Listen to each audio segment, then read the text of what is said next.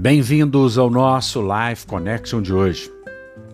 Hoje eu quero falar um pouco sobre a lei da alegria. Filipenses 2,14 nos diz: Fazei todas as coisas sem murmurações nem contendas. A Bíblia tem vários conselhos sobre viver uma vida de alegria e ela expressa de uma forma muito clara essa maneira de viver. Ela diz, por exemplo, regozijai-vos sempre e também em tudo dai graças, como está em 1 Tessalonicenses 5,16 a 18 e Filipenses 4,4. A Bíblia então nos chama a dar graças em tudo. Quando você dá graças em tudo, você não se entristece. Você tem, com certeza, a expectativa de que todas as coisas cooperam para os seus bem, para o seu bem. Muitas vezes nós reclamamos das coisas ruins que acontecem conosco, mas Deus pode fazer com que algo ruim, que não tem nada a ver com Ele, coopere para o nosso bem.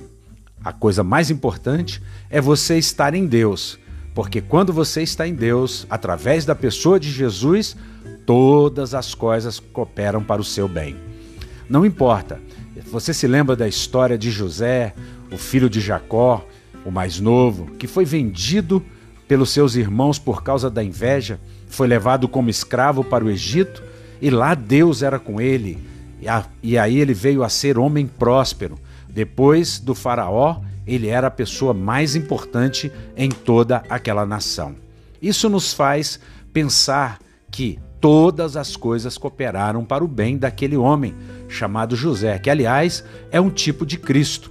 Ele é aquele que representa o resgatador. Ele fez isso pelos seus irmãos, pela sua família, pelo seu pai, quando veio uma grande fome e então ele colocou os alimentos à disposição. E é claro, tem toda uma história maravilhosa a partir do capítulo 37 de Gênesis, que vale a pena você ler e aprender com essa história.